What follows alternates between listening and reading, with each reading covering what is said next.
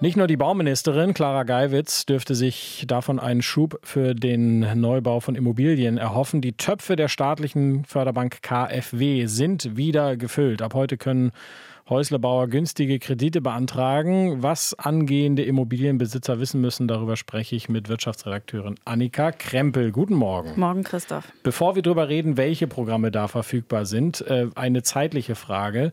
Jetzt haben wir fast Ende Februar. Warum sind mhm. denn die Töpfe der Förderbank jetzt wieder für, äh, gefüllt und nicht schon zum 1.1.? Ja, die sind äh, im Dezember leer gelaufen und dann musste man sich halt erstmal überlegen, wie viel Geld möchte man denn da reinstecken, wie sollen die Konditionen aussehen. Also diese Programme, die mussten neu aufgelegt werden.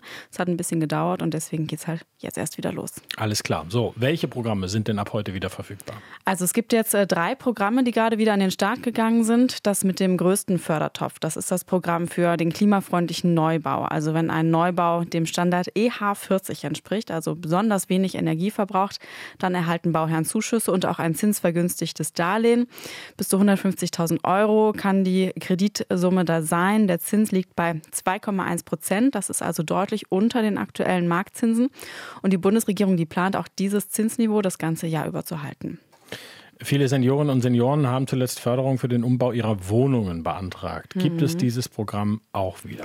Ja, das läuft jetzt auch wieder an. Also wer sein Haus oder die Wohnung altersgerecht umbaut, also Türschwellen entfernt oder eine bodentiefe Dusche einbaut, der kann einen Zuschuss äh, für, zu diesen Kosten beantragen.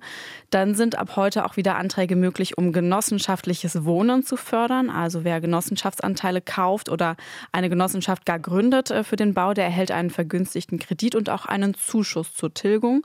Und das Programm Wohneigentum für Familien, das wird auch wieder fortgeführt. Allerdings verlängert sich ab März da die Kreditlaufzeit. Und ja, weitere Förderprogramme, die werden noch ausgehandelt und die sollen im Laufe des Jahres dann noch kommen. Im vergangenen Jahr waren die Fördertöpfe schnell leer. Wie lange wird das Geld dieses Mal reichen? Ja, das ist tatsächlich die spannende Frage. Also diese Fördertöpfe, die sind alle gedeckelt.